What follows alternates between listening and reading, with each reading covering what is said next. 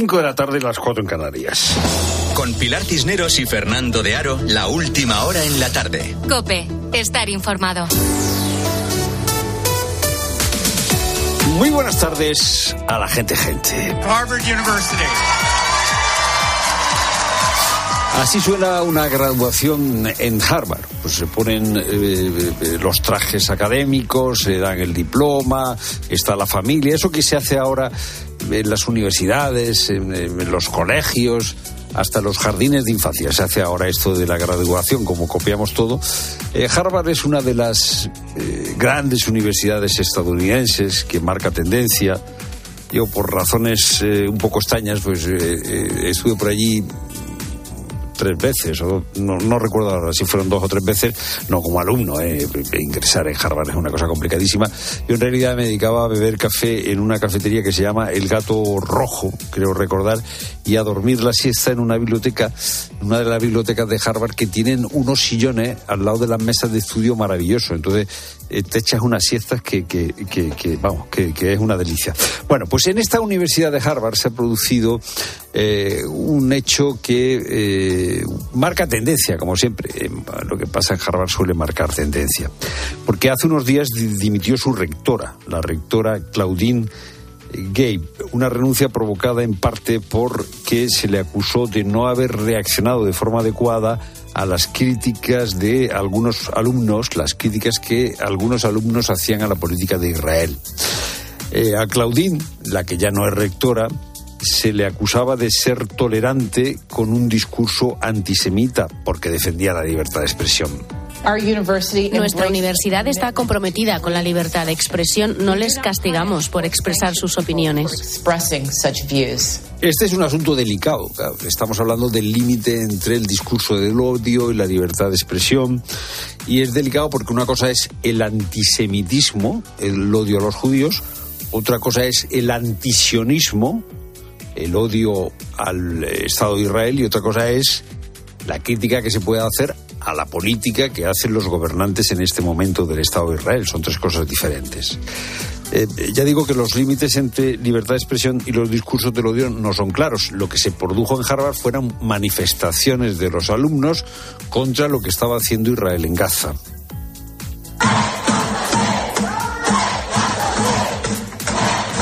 Claro, las críticas a lo que está haciendo Israel en Gaza no tienen por qué ser discurso del odio. En las universidades de Estados Unidos se ha difundido desde hace años una cosa que eh, acabará llegando y que ha llegado ya a España. Se llama la cultura de los espacios seguros. ¿Qué es esto de la cultura de los espacios seguros? Pues se pretende evitar que los alumnos tengan que enfrentarse a microagresiones verbales. ¿Qué significa esto de las microagresiones verbales? Pues eh, se trata de que mm, no se tenga que escuchar algo que te puede herir la sensibilidad, que es comprensible. Lo que pasa es que esto ha, derivado en una especie de discurso de lo políticamente correcto que se ha convertido en asfixiante, porque todo se considera microagresión. Cualquier tipo de afirmación religiosa, política, social, cultural o incluso científica puede ser considerada una microagresión, incluso incluso si tú a una compañera le dices que te gusta mucho cómo se ha peinado.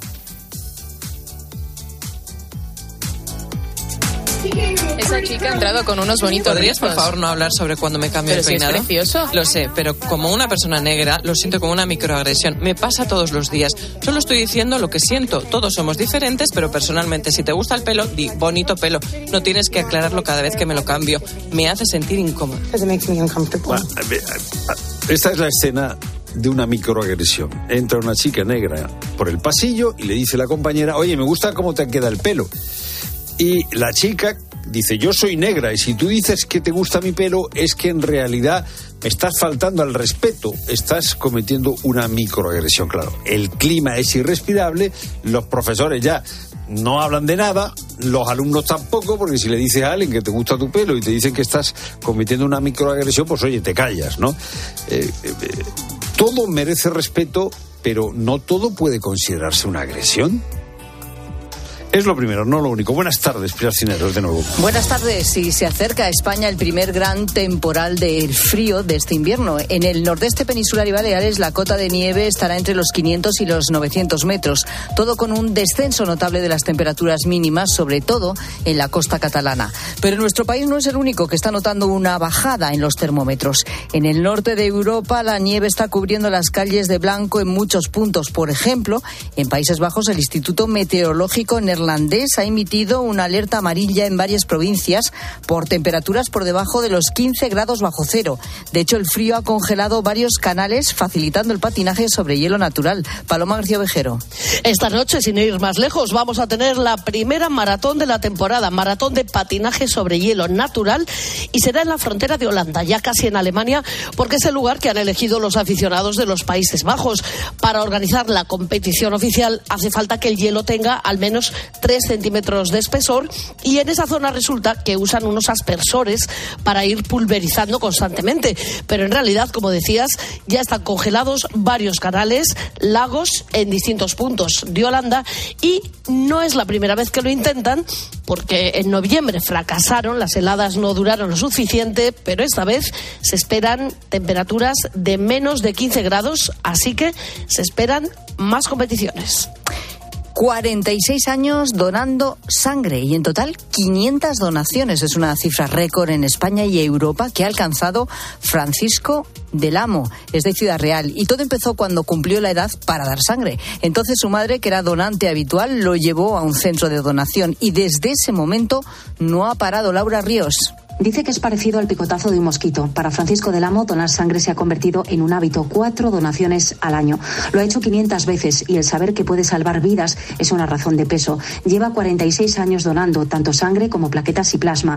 Este donante premium es además presidente de la Hermandad de Donantes de Burgos, una provincia que ha cerrado 2023 con más de 21.400 donaciones, 790 más que el año anterior, lo que supone una tasa de 60,8 donaciones por cada mil habitantes, la mejor cifra de toda España. Un gesto solidario de solo 10 minutos que salva vidas en una comunidad que precisa de donantes, sobre todo del grupo cero negativo. Ahí las reservas están a día de hoy bajo mínimos.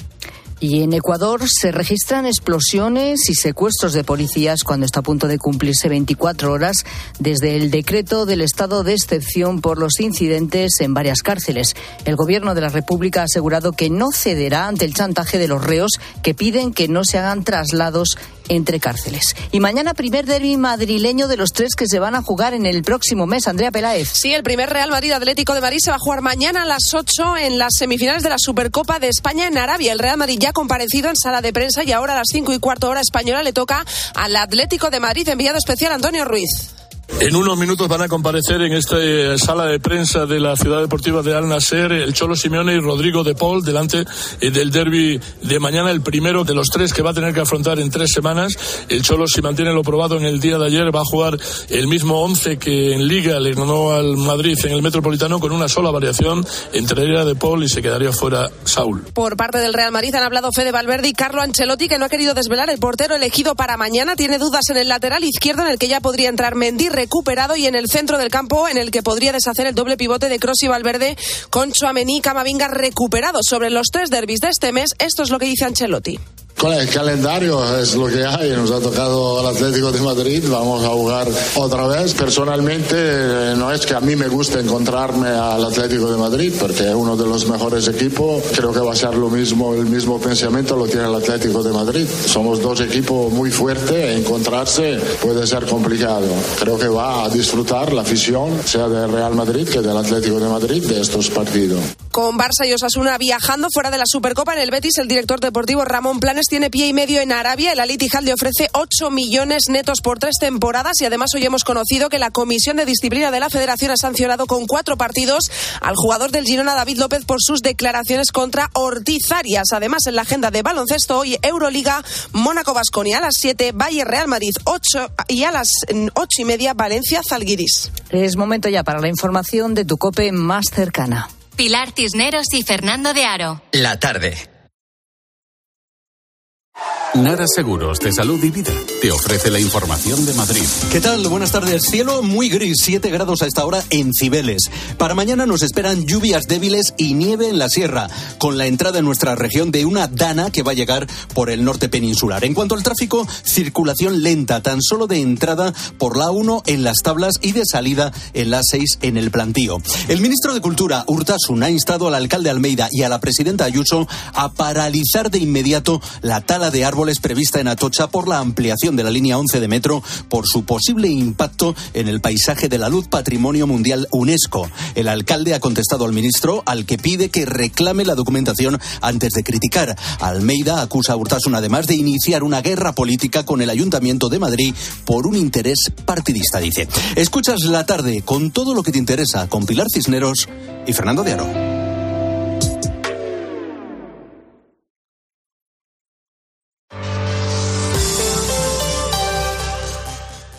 mira a ver si hace la curva. Sí, la hace, la hace. Tranquila, que lo va a hacer perfectamente. Vale, y entonces ahora, por ejemplo, ahí que están ya parados, ¿él debería frenar solo o no? Esperemos que sí, ¿no? Yo qué pues eso espero. Aquí se ve en la pantalla lo que percibe el coche, por lo tanto, eh, tengo bastante confianza porque ve claramente que hay un coche aquí delante. Sin embargo, si no frena, lo tienes que hacer tú, Pilar. Pero vamos a confiar ahora en el coche. ¿Hasta qué punto el coche autónomo, es decir, con capacidad para circular sin intervención humana, es ya una realidad o queda mucho camino por recorrer? Todos hemos visto vídeos de coches que parecen conducir solos, pero ¿realmente eso es así? ¿Es una realidad? O es una utopía? Bueno, pues es lo que intentamos descubrir esta tarde. Así que los de la tarde nos hemos ido con Lars Hoffman, que es propietario de un Tesla, un vehículo 100% eléctrico y uno de los coches con mayor autonomía de los que circulan por las carreteras españolas. Lars dirige además desde 2017 un canal de YouTube, Todos Eléctricos. Estamos ya dentro del coche y vamos ahora mismo conduciendo eh, por la calle Alcalá. De hecho, tenemos la, puerta de Alcalá justo enfrente. Hola, Lars, buenos días. Hola, buenos días. Muchas gracias por invitarnos aquí.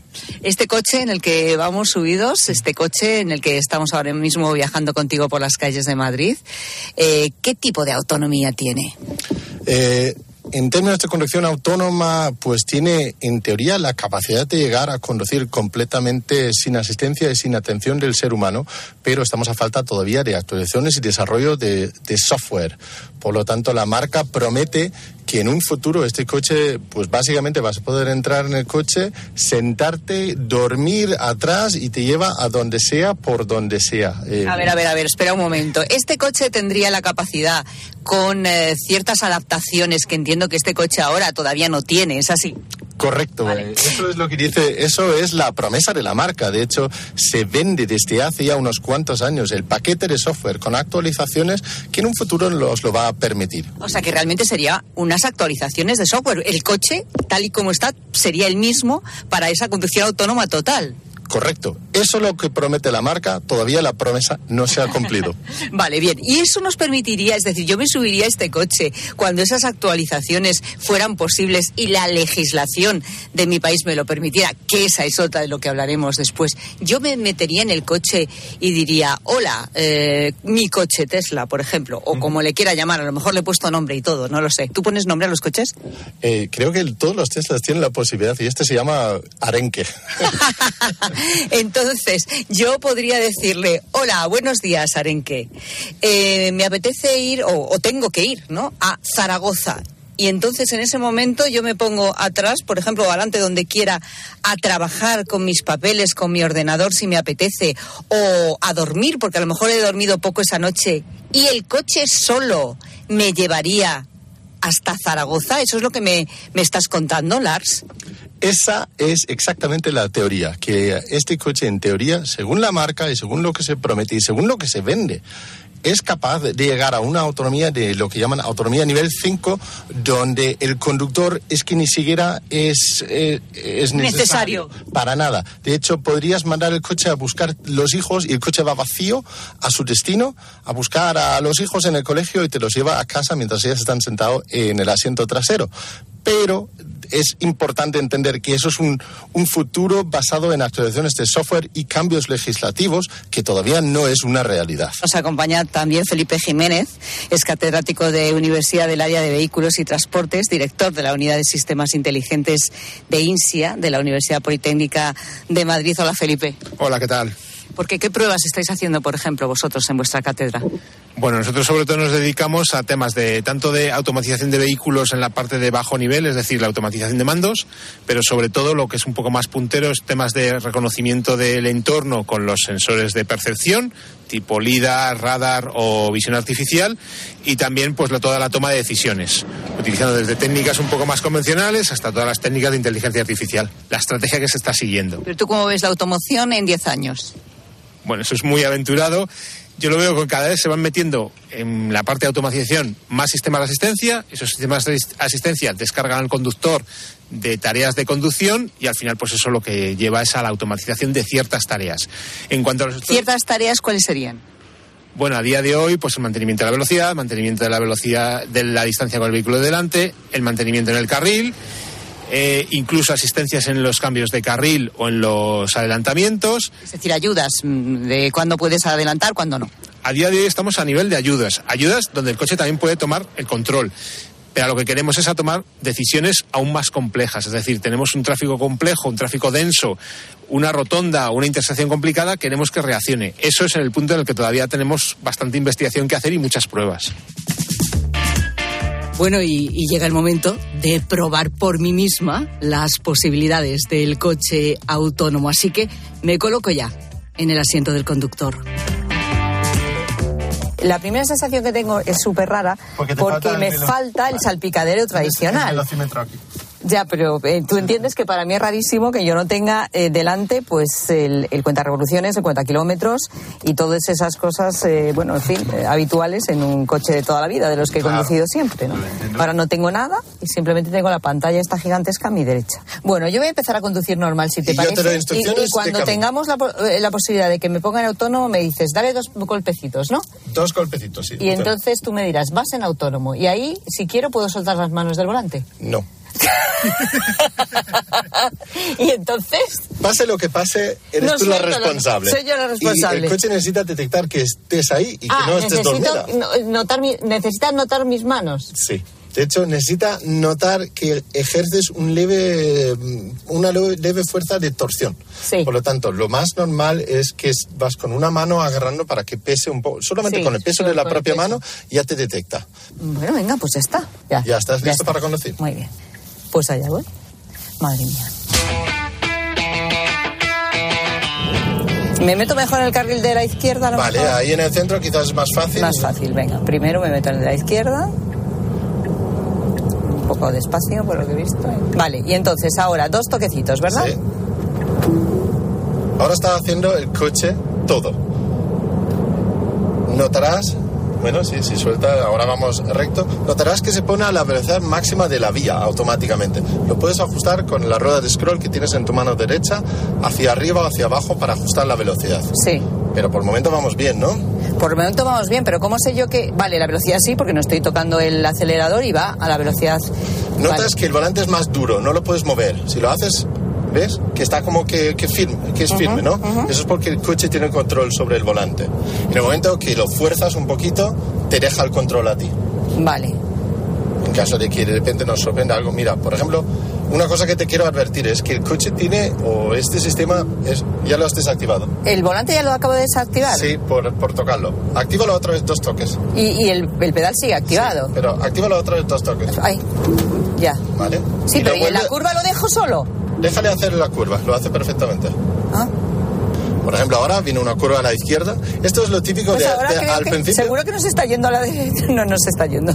Va perfectamente, puedes ver aquí cómo Ah, se sí, sitúa sí, en el sí. carril y si va Pues clavado en el centro. es que ¿no? no hace bien la curva, pero debe ser una sensación absurda al principio. Bueno, va, Va perfecto, bastante va bien en perfecto. el carril aquí. Sí, va perfecto. Si de repente alguien, eh, otro coche, otro vehículo, se me pega demasiado a mi carril, Por ejemplo, Mira, ahora, se mira, nos ha metido ahora ese se nos ha metido y has, has notado que ha reducido sí, un poco sí, la velocidad. Sí, sí, sí, sí. Ha reducido la velocidad del solo. También puede equivocarse y en ese caso tienes tú que tomar el control. Pero Por ¿cómo va a ejemplo, equivocarse? No se puede equivocar, Lars. Igual que los seres humanos nos equivocamos. Puede, por ejemplo, ver una señal ahí y pensar que es un coche y frenar no, o reducir bruscamente la Ah, velocidad. Que confunde un vehículo con una señal, por ejemplo, con otro. Por ejemplo, de Vale. ahí lo que estábamos hablando antes, que este sistema usa sobre todo cámaras y no usa el LiDAR, por lo tanto tiene un poco menos de fiabilidad en ese sentido. Fíjate ahora, estamos yendo a, has puesto la velocidad máxima a 100 kilómetros por hora, pero el coche va a, o- a 89 ¿Por qué? por el camión Llevo que está un en la- vehículo delante más lento y tengo que mantener la distancia de seguridad, ¿no? Correcto. Entonces la está manteniendo el solo, vale. Pon el intermitente a la izquierda, pero no hagas nada más. Vale. El coche entonces va a detectar y va a hacer el cambio de carril él solo. No lo has hecho tú, ¿verdad? No. Volvemos, hazlo otra vez señalizando a la derecha. Esto es una de las capacidades de este sistema, donde el coche busca el hueco y cambia automáticamente el carril. Eso está muy bien, ¿eh? Esto es una limitación en Europa donde tú tienes que iniciar cualquier cambio. Legislativamente en Europa el coche no puede tomar la iniciativa. Este mismo coche en Estados Unidos Lo haría solo. lo hace solo de carril en función de sin lo que, tengas considere. que poner el, eh, el El intermitente. Pero si sabe, por ejemplo, que necesitamos tomar una salida aquí delante, pues se pone en el carril correcto para tomar la salida. Pero en Europa tenemos esta maravillosa legislación que nos limita en muchos aspectos. ¿Ves? Ahora, por ejemplo, me da mucho miedo porque vamos a más velocidad y haciendo la curva muy cerca del muro, este que hay aquí, en la carretera de Coruña, y la sensación, mi sensación es que quiero coger el volante. Tú eres la persona detrás del volante, entonces la responsabilidad, sea lo que haga, sea lo Claro, que sea que haga claro, el coche, claro. es 100% tuyo. Entonces, cuando sentimos inseguridad por algo que quizás podemos articular, quizás no, pues es correcto desactivar el sistema y nosotros mismos ya tomar el control. Y ahora te pegará algún susto, un frenazo que no tiene que hacer y así conoces también esas sensaciones y sabes la- cono- conocerás mejor las Pero ¿por qué me puede pegar un frenazo? Pues digamos que, por ejemplo, ve una sombra aquí debajo de un puente y puede pensar que eso es un coche. Lo- eh, lo- los que llaman frenadas fantasmas porque ve fantasmas. A mí eso de las frenadas fantasmas me da un poco de miedo, ¿eh? Tampoco se queda clavado, pero quizás baja No, de no, no, 100 a no, no. 90. Sí, eh, sí, sí, pero da- Y, y da puede, puede ser incómodo un más que poquito, nada. Sí. O un, un coche que se mete un poquito en tu carril eh, sin querer y el coche interpreta que está intentando invadir tu carril. Vamos a quitarnos que viene aquí un, eh, una ambulancia. Y eso es curiosamente otro... eh, otro... Bueno, tenemos una situación un poco tensa aquí porque hay una ambulancia en medio del atasco que está intentando pasar. Pero es algo que los eh, coches autónomos también van a tener que eh, tomar en cuenta. Que viene una- un vehículo de emergencia con, eh, con, con todos los dispositivos puestos y necesitan poder claro, pero... dejarle espacio, hacer maniobras que normalmente no, sean, no son legales, pero son requeridos para dejarle pasar a la ambulancia. Claro, esta es otro, otra- otro, otro reto más. Otro para reto más, Sí, sí. efectivamente. Entonces, ¿hacia dónde va el coche autónomo, Lars, en tu opinión? Eh, yo estoy seguro de que el coche autónomo llega y llegará a, liberarnos de las tareas de conducción que no nos interesan realizar. Pero el plazo es lo que no estoy dispuesto a predecir. Si son dos, diez o veinte años, no tengo ni la más mínima idea. Pero estoy seguro de que en algún momento, en un futuro, vamos a poder entrar en un vehículo que no tenga ni volante, ni eh, retrovisores, ni pedales, ni nada, y decir, llévame a cualquier sitio mientras yo me echo la siesta, mientras leo un libro, veo una película o trabajo, lo que me haga falta, como cuando cogemos un tren. Estoy seguro de que llega, pero no estoy seguro del plazo. Qué bueno. ¿Y Felipe qué, qué opina? ¿Opina lo mismo o no? Sí, bueno, me ha- gustado que, que dijese que no puede mojarse en el plazo, ¿no? Porque es un, un clásico de, de siempre aventurarnos a que vamos a tener el coche autónomo para allá. Y no es cierto. Es decir, hemos visto que tiene limitaciones, pero también que ha tenido muchísimos progresos. No tiene nada que ver las soluciones que estamos teniendo ahora con las que teníamos hace unos años.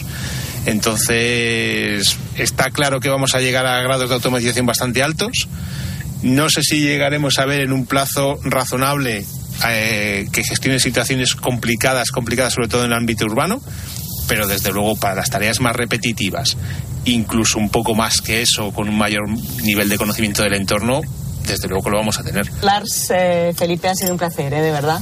Muchas gracias. Eh, Voy a ponerlo en parque. Por supuesto que sí, faltaría más. Y ya te dejo tu coche, ¿eh? Lars. Pero ha sido una experiencia muy interesante, me ha gustado mucho. Gracias. Gracias a vosotros.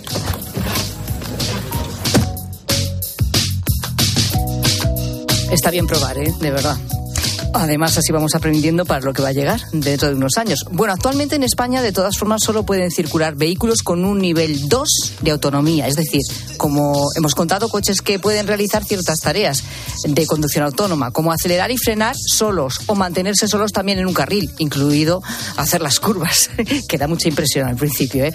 Las manos tienen que estar siempre en el volante. ¿eh? Eso está claro. La Dirección General de Tráfico está trabajando en una nueva ordenanza para este 2024 que por primera vez regulará los niveles de autonomía 4 y 5 incluso de los vehículos. Pero eso no significa que se ponga en marcha esta ordenanza inmediatamente. Puede tardar bastante, ser progresivo y, como decimos, hay que esperar todavía unos años para que el coche vaya solo. ¿eh? Hay que solucionar todavía algunas cosillas.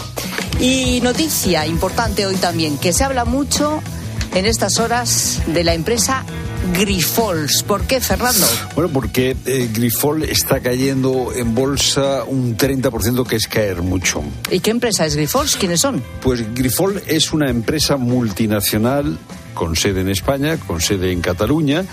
Eh, es una empresa especializada en el sector farmacéutico, como digo, es la tercer mayor empresa del mundo en el sector de hemoderivados, la primera de Europa y es líder mundial en suministros a hospitales. ¿Y por qué está cayendo tanto en bolsa? Porque está acusada de haber manipulado eh, los niveles de deuda, los niveles de deuda de los que tiene que informar y de los resultados de la explotación para reducir en los libros la, eh, el endeudamiento que tiene la empresa. pero ¿quién ha hecho la acusación? ¿Quién acusa a Grifols? Eh, la acusación la ha hecho Gotham City, que es una empresa de análisis y de inversión, ojo. Eh. según esta compañía, sus acciones no serían invertibles. Dice Gotham City que bueno está, están las acciones de Grifols eh, por encima del 35 o el 75% de su valor. ¿Y es verdad lo que dice Gozan? Vamos a ver, eh, Gozan no es una empresa independiente, Gozan es también, como decía, una empresa eh, de inversiones. Entonces hay que tener en cuenta, esto es un, digamos, esto es, es un premio a lo que a lo que voy a responderte ahora, es una introducción. Eh, o sea, eh, Gozan ha, ganado mucho dinero con este informe, porque en bolsa se puede ganar cuando las acciones de una compañía suben y se puede ganar cuando las, cuando las eh, acciones de una compañía bajan. Se llaman posiciones cortas y un día explicamos cómo se gana en bolsa. con la caída de una empresa. Bueno, pues Gozan ha ganado mucho dinero eh, ¿Es verdad o no es verdad eh, que eh, Grifols ha engañado con las cuentas? Pues el órgano mm, de vigilancia de las empresas cotizadas en España, que es la Comisión Nacional del Mercado de Valores, dice que no hay por qué desconfiar de las cuentas auditadas de Grifols.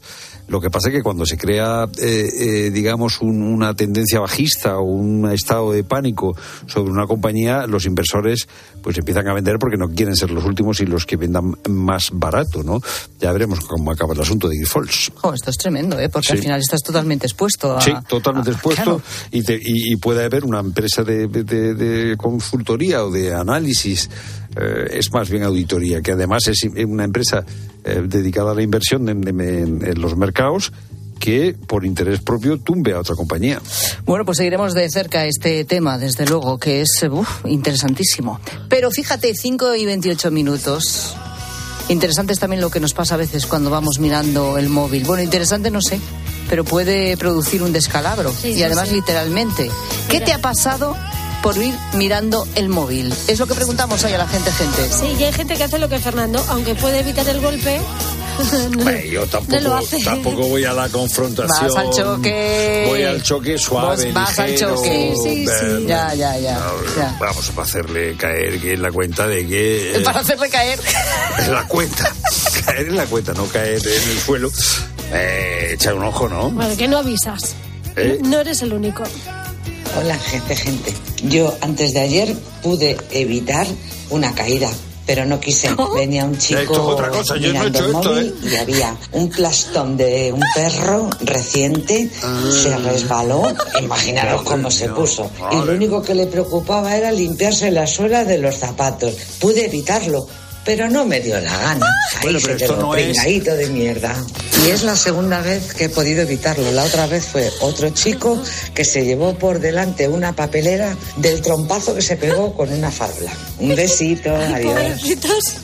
No, no, Bueno, pobrecitos esto- tampoco, ¿eh? Yo esto no lo he hecho, ¿eh? O sea, quiero decir, eh, si, si, si hay peligro de lesiones, pues ya se interviene. Bueno, pero eh. si no es una lesión y ves Esto- que va a pisar una buena plasta, no le aquí avisas. habría que hablar con un abogado, si esto es No, no, no. eh, negación de auxilio. ¿eh? O sea, igual que de- cuando hay un accidente de coche, ¿eh? hay que pararse, atender a alguien. Pues no sé yo si cuando alguien está a punto de caerse encima de los excrementos del perro hay que prestar en este auxilio. caso no se cayó, solo la pisó. Ahí No se cayó, No, no, no, se perdona, cayó, se cayó, se se cayó, cayó, se cayó. la pisó, resbaló y se cayó. La, la y pisó, se se, ensució. cayó y se, Se puso pingando. fino. Pero, ¿y a qué vas a hacer? O si tú le hubieras dicho, ten cuidado que tienes delante, No le vas a lo dar que vas a pisar un- eh, una caca de perro, cuidado. la Ya, gente pero digo una siempre- vez que se ha caído. La gente siempre Ah, te exhorta que se ha caído ya a- nada. a cuando llevan los cordones desatados. Tú no has visto la cantidad de gente. Tú sales por la calle con los cordones desatados. Uf, es verdad. Hay, hay 10 personas en 500 metros que te dicen, lleva los cordones desatados. Es verdad. Eh, Esto a mí me pasa mucho. Yo hago con mi hijo mil veces al día, se lo Eh, digo. eh, lleva los cordones desatados, te vas a caer. Pues aquí igual podría haberle dicho esta oyente. Cuida. eh, cuidado. Cuida, eh, cuida. Que tienes ahí lo que tienes. Pero no, lo ves me dice, bueno, a ver qué pasa. Igual tiene suerte y no la pisa. Bueno, y si andas entre zarzas, mejor con el móvil guardadito. Buenas tardes, gente, gente. Pues mira, yo os voy a contar un día, iba haciendo senderismo por el monte y entonces aquello que iba con el móvil y nada, se me atravesó una, una rama por el medio que más bien era una zarza, me enganché con el pie y mira, pegué un barrigazo, levanté una polvareda, pero lo peor fue que el móvil me cayó dentro de unas zarzas. Tuve que pasar media hora buscando una rama para meterla entre las zarzas para poder sacar el móvil. Luego cuando cogí el móvil estaba doblado. No se había roto el cristal, pero estaba abollado, se movía clon, clon, clon, clon. Venga, chao. Madre mía, un desastre de otro. ¿eh? Completamente, completamente. Es esto que se van acumulando ¿eh? de una película de los hermanos. Mars. ¿eh? Bueno, cosas que pasan cuando uno va mirando el móvil y no va mirando lo que tiene que mirar, ¿no? Pues eso, si estás en la calle y vas caminando, pues lo que hay a tu alrededor, que luego pasan cosas. ¿Qué cosas te han pasado? ¿Ha sido un percance tonto? ¿No? ¿No lo has eh, sufrido tú, pero has visto claramente cómo lo sufría alguien? ¿Le avisaste? ¿No le avisaste? Bueno, pues queremos que nos cuentes todo esto. Notas de voz en el 607 1506 02.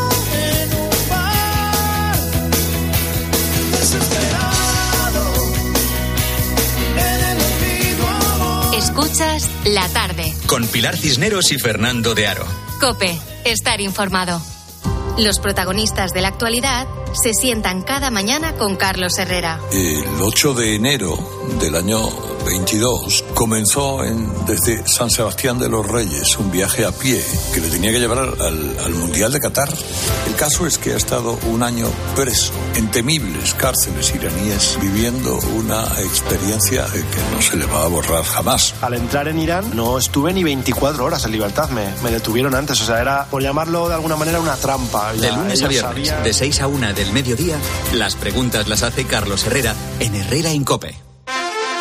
Cuando vuelves de unas vacaciones, seguro que quieres encontrarte tu casa tal y como la dejaste, o sea, sin nadie. El seguro de hogar de línea directa con cobertura por ocupación ilegal ahora también se encarga de todo lo importante en caso de que ocupen tu vivienda, para que siempre estés tranquilo cuando no estás en casa. Cámbiate y te bajamos el precio de tu seguro de hogar, sí o sí. Ven directo a lineadirecta.com o llama al 917-700-700. El valor de ser directo. Consulta condiciones. Soy Manel de Carglass. Las bajas temperaturas y la calefacción puede convertir un pequeño impacto en una grieta. Tablas listas. Calefacción también.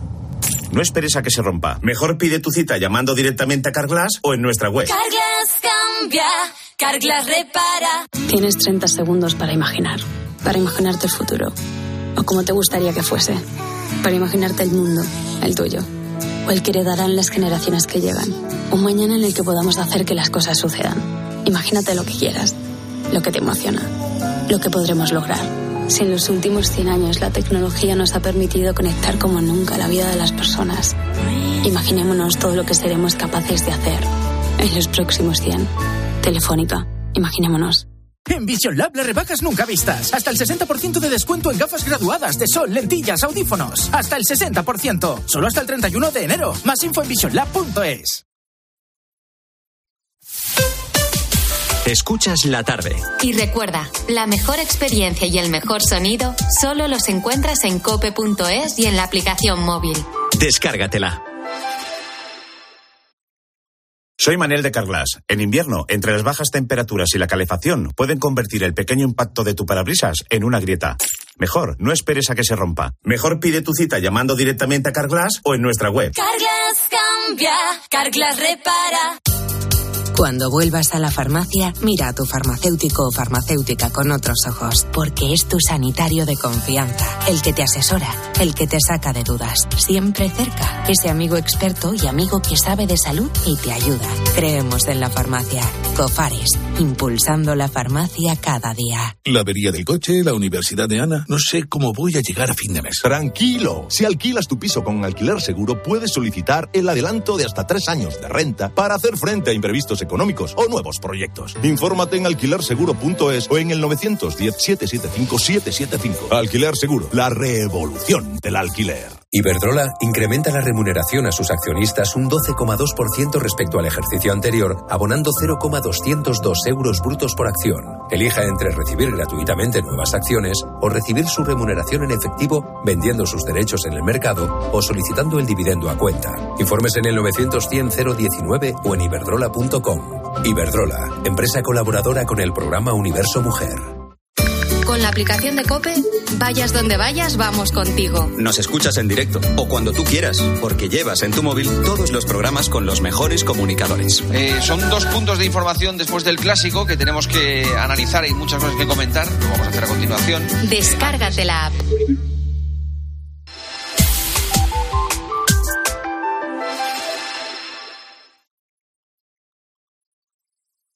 Pilar Cisneros y Fernando de Aro. La tarde. Cope, estar informado. Que estás facendo agora?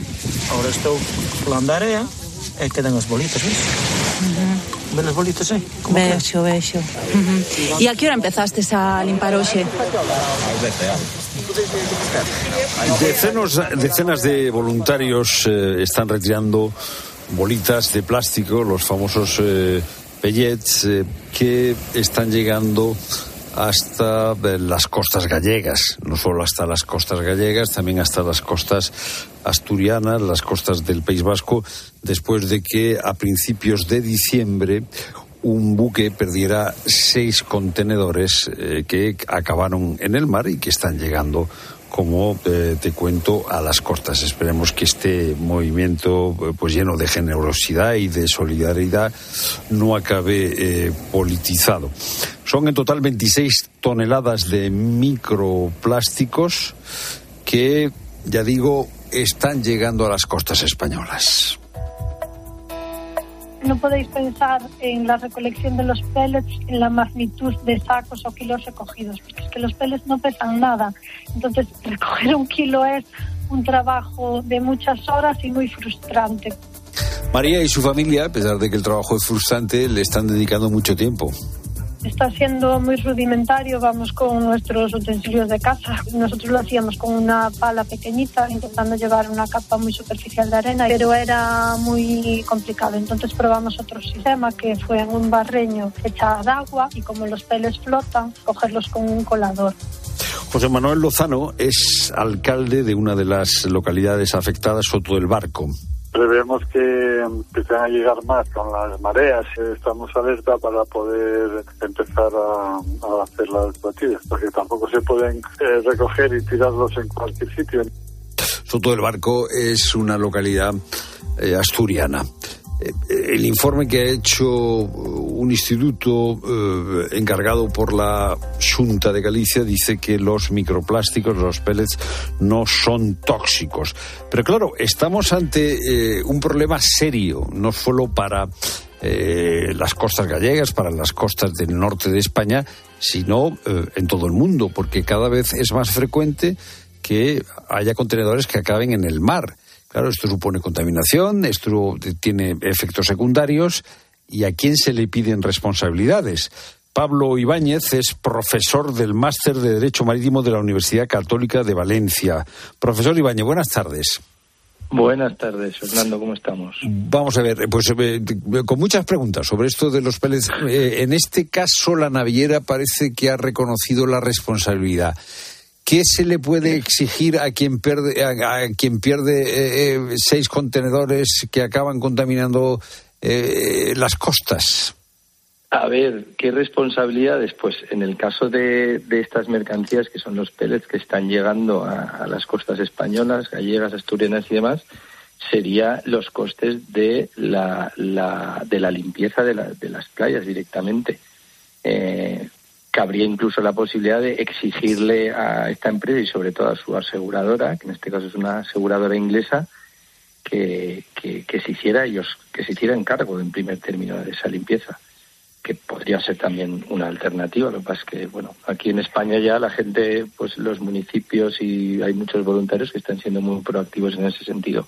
Pero sí que hay una responsabilidad eh, que además nuestra normativa establece que sería una responsabilidad ilimitada, que no el armador no eh, habría que llevarlo a un tribunal, habría que presentar una querella, habría que presentar una denuncia a un tribunal eh, internacional, porque claro, el, eh, los contenedores los pierde el buque eh, en aguas portuguesas, si no recuerdo mal. efectivamente, efectivamente, en aguas portuguesas. Eh, a ver, aquí yo, por la experiencia que tenemos, es que los eh, que es la asegurada del buque, son proactivos a la hora de solventar los problemas que generan sus buques.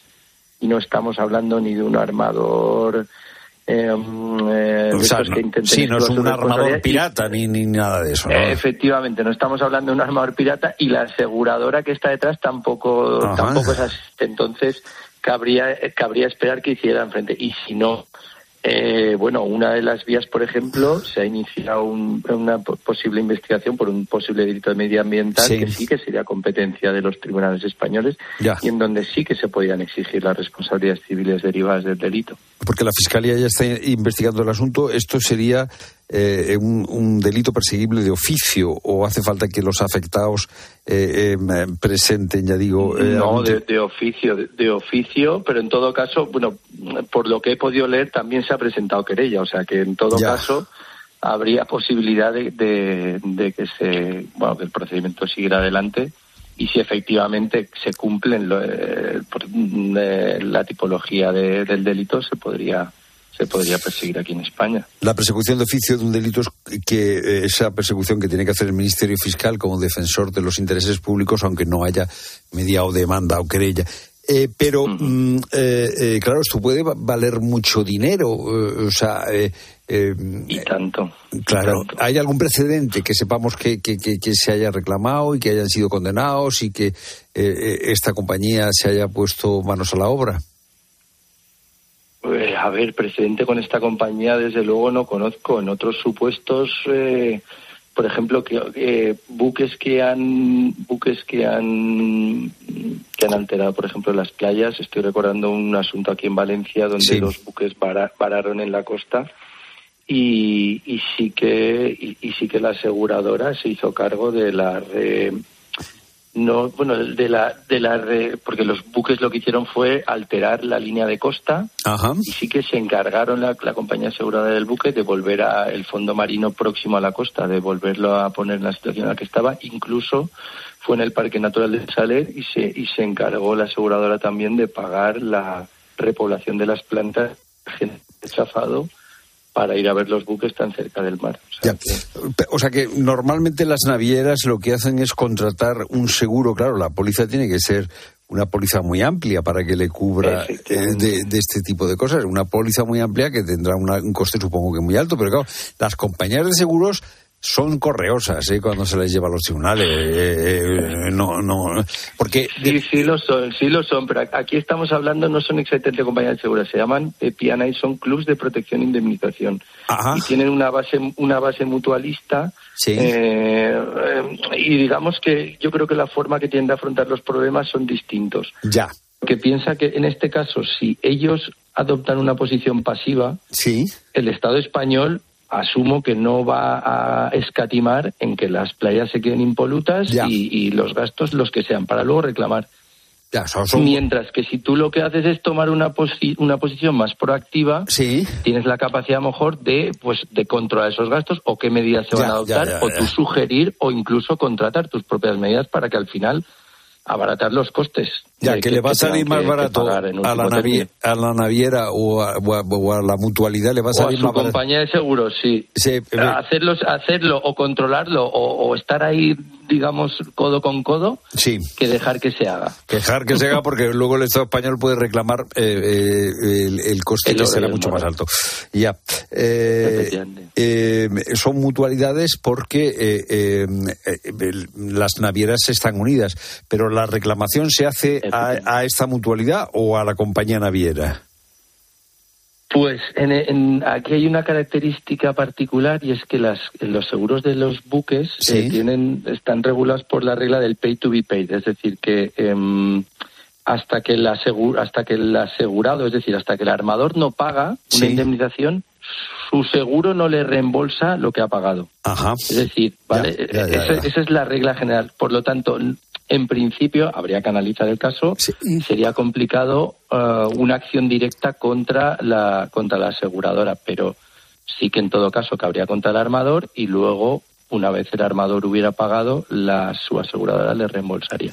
Pero bueno, eso sería, es una cuestión bastante ya eh, discutida en nuestro sector y bueno, seguro que hay, otros opiniones diferentes que tienen otras opiniones. Una última, una última cosa. El, em, el, sitio donde se produce la caída de los contenedores o el sitio donde se produce el naufragio es irrelevante. O sea, lo importante es dónde se producen los efectos. Eh, a ver, el efecto de la, de la normativa de derecho marítimo propiamente dicho sí que es relevante donde porque ha, ocurrido en aguas portuguesas realmente sí pero entiendo, a, efectos de, por ejemplo, del procedimiento penal que comentábamos, entiendo que es irrelevante. los efectos se han producido en las costas españolas y son nuestros intereses, nuestros intereses medioambientales españoles los que se están viendo afectados. Pero sí que la respuesta es, por un lado, sí que sí que sí que es relevante donde se ha ocurrido el hundimiento, a efectos de la normativa marítima, pero a efectos de normativa penal sí que ya. Mm, sería irrelevante y es donde lo, lo, lo importante son las consecuencias. Profesor Pablo Ibáñez, eh, del Máster de Derecho Marítimo de la Universidad Católica de Valencia, gracias por estar con nosotros. Un placer, Fernando, un saludo. Bueno, pues Pilar, tres consecuencias, tres, eh, eh, vamos, al menos con tres cosas me quedo yo después de esta conversación. Que se puede reclamar, con lo cual se debe reclamar, y que la compañía naviera o la compañía de seguros tiene que pagar todo lo que eh, haya provocado. O sea, fíjate lo que significa limpiar playas, limpiar aguas y que eh, esta compañía naviera no es una compañía pirata y que lo normal es que eh, colabore en las labores de limpieza.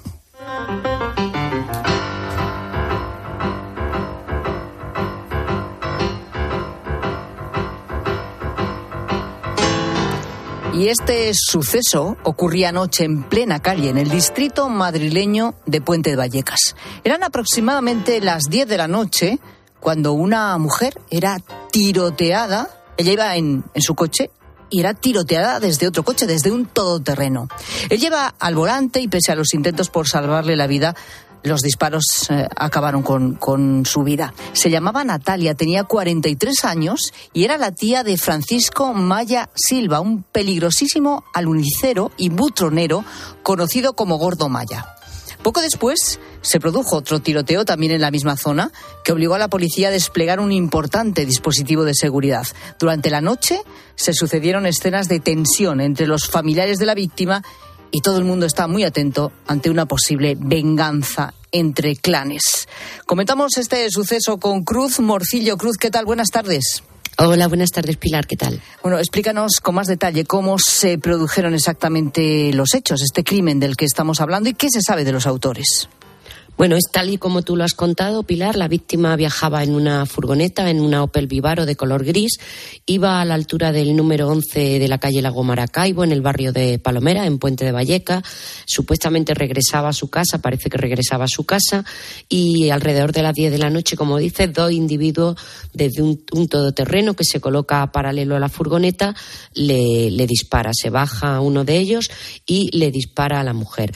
Le descerrajan entre siete y ocho disparos según las primeras investigaciones. Luego habrá que ver mm, si son esos o son menos, pero bueno, es verdad que se han recogido en torno a ese número de, casquillos y algunos de esos disparos le dan en el tórax, le dan debajo de la clavícula y en un costado. Rápidamente pues se avisa a la policía porque estaban en plena calle y cuando llega el SAMUR hay una enorme confusión, pero la mujer, bueno, aunque intentan reanimarla, etcétera, prácticamente fallece en el acto. Lo que cuentan los testigos es que eh, los dos individuos del coche, un todoterreno de, de, alta gama, no está clara todavía, hay diferencias sobre qué tipo de coche es, muy corpulento, lo describen como muy corpulento, eh, salen huyendo inmediatamente del lugar. Se supone, se supone, y esto con toda la precaución, que puede tratarse de un posible ajuste de cuentas, pero no está claro que fuera contra ella directamente, sino que ella sería, bueno, pues, pues la parte a la que podían atacar, ¿no? Ahora lo vamos a explicar. El grupo sexto de homicidio de la Policía Nacional está buscando a dos individuos, como te digo, no informan de si ya eh, los tienen localizados o no y como y lo que sucedió después es que hubo, hubo otro disparo muy cerca y se investiga si están relacionados o no. ¿Y qué sabemos sobre esta mujer, sobre la víctima? Pues mira, Natalia eh, tenía 43 años eh, y se la conoce sobre todo, bueno, pertenece al clan de los Silva, un clan que a su vez está enfrentado con el, con el clan, famoso clan de los gordos de la Cañada Real. Y además eh, todo el mundo rápidamente la situó porque es tía del, de este individuo que has mencionado, un conocidísimo alunicero aquí en Madrid, el Gordo Maya. Fue miembro de la banda del Gollito y de otra posteriormente.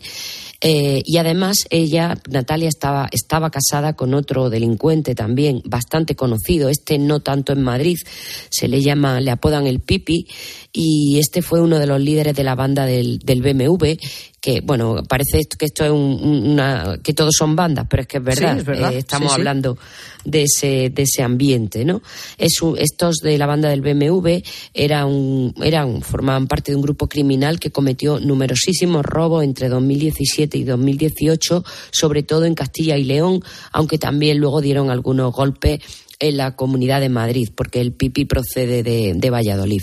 La pareja tenía cuatro hijos y Natalia tenía antecedentes, pero por temas menores. Por eso te decía que no parece que fueran directamente contra ellos. Son lesiones, riñas tumultuarias y, bueno, antecedentes de ese tipo, ¿no? Más apunta a que pudieran haber ido contra ella por, bueno, o por su marido o quizá más bien eh, relacionado con su sobrino. Pero todo esto, Pilar, insisto, hay que cogerlo con, mucha precaución. Lo que está claro es que el asunto eh, parece que tiene que ver con delincuentes y clanes, como estás diciendo. ¿Hay temor a que se produzcan represalias? Pues mira, Pilar, es que tenemos, hay que tener en cuenta que aún no se han producido detenciones, sabemos lo herméticos que son eh, estos clanes y, por tanto, la dificultad de investigarlo. La policía desplegó ayer un enorme dispositivo en todo el entorno del barrio, hubo muchísimas escenas de tensión porque, claro, los familiares de la víctima ya apuntaron a, a algunas personas, a algunos posibles autores. Y, como siempre que ocurre algo así, cuando se enfrentan clanes o cuando se enfrentan grupos eh, rivales, pues hay lógico temor a que haya un rebrote de violencia y que, se tome la justicia por su mano. ¿no? Eh, como, como decías antes, en la calle del puerto de Barbalán, también en el puente de Valleca, otro hombre recibió impacto de bala, pero este fue evacuado por, por un familiar o por un conocido, no llegó a intervenir el SAMUR y se está investigando si, si, si tiene algo que ver por una parte y también si el, si el tiroteo contra Natalia, eh, bueno, está relacionado, pues eso, con un ajuste de cuentas, porque a principios de diciembre ya se produjo otro intento de asesinato, no de esta mujer, sino de otra persona y dispararon en esa misma calle a una vivienda, ¿no? Ah. Eh, este es un poco el, temor que hay y, como te digo, la dificultad, Pilar, de investigar porque se, se, se rodean de un hermetismo y todo lo que cuentan de puerta adentro, pues no lo cuentan de puerta afuera y mucho menos a la policía. Claro. Bueno, ¿y quién es el gordo Maya, el sobrino de la víctima? Pues este es un personaje, bueno, como decías, peligrosísimo, muy un conocidísimo aluniferio y butronero de aquí de Madrid. Formó parte de la banda del Gollito, de la que hemos hablado en infinidad de ocasiones. El pasado mes de julio, o sea, hace nada, es eh, este individuo que tiene 24 años, muy ¿Solo joven. tiene pero 24 lleva- años? Sí, pero tiene una, un historial criminal larguísimo y amplísimo porque lleva desde que era casi un niño cometiendo delitos, ¿no? Bueno, pues como te decía, el pasado mes de julio fue tiroteado en su barrio, en La Elipa, en Ciudad Lineal. Eh, le pegaron entre cuatro y cinco tiros, estaba acompañado de algunos amigos y como ya hemos contado en, en esta en este en esta tarde varias veces, pues muchos de ellos ni siquiera quisieron aportar información a la Policía Nacional sobre quién había sido el autor. Otros testigos sí que hablaron y sí que colaborar, vola- vola- ay, perdón, colaboraron, que no me salía, y se estaba siguiendo una línea de investigación eh, para explicar ese intento de homicidio, ¿no? Que obedecía, lo, lo que creen los investigadores, que obedecía a un ajuste de cuentas por un, por un tema de drogas, ¿no? Pero fíjate que antes de resolverse eso, tres meses después, en octubre, o sea, hace nada, este individuo, el gordo Maya, fue arrestado, en este caso la- le arrestó la, policía municipal, porque por una tentativa de asesinato cometido en Seseña, en Toledo. Eh, ya pasó a disposición judicial y lo instruyó Policía Nacional y desde entonces, desde esa fecha, está en prisión. Se le detuvo en el mismo sitio donde muy, muy cerquita de donde anoche mataron a, a su tía. ¿no? Este, este individuo, eh, como te decía Pilar, tiene 21 reseñas, 21 antecedentes por quebrantamientos de condena, por amenazas, por daño, por tráfico de drogas. Eh, apuñaló a un conductor, eh, quedó en libertad, volvió a entrar, trabajó para otra banda, en fin, un historial Qué tremendo. barbaridad. Con 24 años. Con 24 años, sí. Bueno, pues veremos en qué queda todo esto y, bueno, esa sensación de inseguridad seguramente en la zona y que tendrán los vecinos también de que podamos estar además ante un ajuste de cuentas que pueda ir a más. Cruz, gracias. Gracias, Pilar. Buenas tardes. Adiós. Sigue a Pilar Cisneros y a Fernando de Aro en Twitter, en La Tarde Cope y en facebook.com barra La Tarde Cope. Si para ti una burra no es un animal de carga, entonces te interesa el seguro de moto de línea directa, con el que además de ahorrarte una pasta, tendrás cobertura de equipación técnica para casco, guantes y cazadora. Cámbiate y te bajamos el precio de tu seguro de moto sí o sí. Ven directo a lineadirecta.com o llama al 917-700-700. El valor de ser directo. Consulta condiciones. Como fotógrafa busco captar un instante único y en las rebajas un abrigo muy fashion. Cuando buscas, no siempre encuentras, pero en las rebajas del corte inglés siempre encuentras lo que buscas. Con descuentos en moda, deportes, hogar, accesorios, lencería, zapatería. Del 7 de enero al 29 de febrero, las rebajas del corte inglés. En tienda web y app. ¿Te lo digo o te lo cuento? Te lo digo. No me ayudas con las pequeñas reparaciones de casa. Te lo cuento. Yo me voy a la mutua. Vente a la mutua y además de ofrecerte nuestro servicio de manitas hogar, te bajamos el precio de tus seguros, sea cual sea. Llama al 91 555 5555. ¿Te lo digo o te lo cuento? Vente a la mutua. Condiciones en mutua.es. La avería del coche, la universidad de Ana. No sé cómo voy a llegar a fin de mes. Tranquilo. Si alquilas tu piso con alquiler seguro, puedes solicitar el adelanto de hasta tres años de renta para hacer frente a imprevistos económicos o nuevos proyectos. Infórmate en alquilerseguro.es o en el 910-775-775. Alquiler Seguro, la revolución del alquiler. En Lowy somos más cañeros que nunca, porque te traemos nuestra mejor ofertaza. Fibra y móvil 5G por solo 29,95, precio definitivo. Si quieres ahorrar, corre a lowy.es o llama al 1456. Escuchas la tarde. Y recuerda, la mejor experiencia y el mejor sonido solo los encuentras en cope.es y en la aplicación móvil. Descárgatela. Uy, se ha colado una avispa en el coche. Rápido, rápido, abre la ventanilla. Nah, no te preocupes. Vendemos el coche y compramos uno sin avispa en flexicar.es. Así vamos tranquilos al pueblo, que si no, vaya viaje. Comprar o vender tu coche en flexicar.es puede ser muy fácil, igual demasiado. Flexicar, muy flexi, muchos cars. UMAS, mutua especialista en seguros para el sector educativo. Ofrecemos una solución integral para los colegios y guarderías. Daños patrimoniales, responsabilidad civil, accidentes de alumnos. Más de 1.400 centros ya confían en nosotros. Visítanos en umas.es. UMAS, más de 40 años de vocación de servicio. Alcanza tus propósitos de 2024 con el apoyo de HSN, los mejores productos de nutrición, salud, bienestar y alimentación saludable con desarrollo y fabricación propia. Elige entre las más de 2.500 referencias y haz tu pedido en hsnstore.com. HSN, nutrición de calidad para una vida sana. Una historia. Un protagonista. Sensibilidad Y expósito.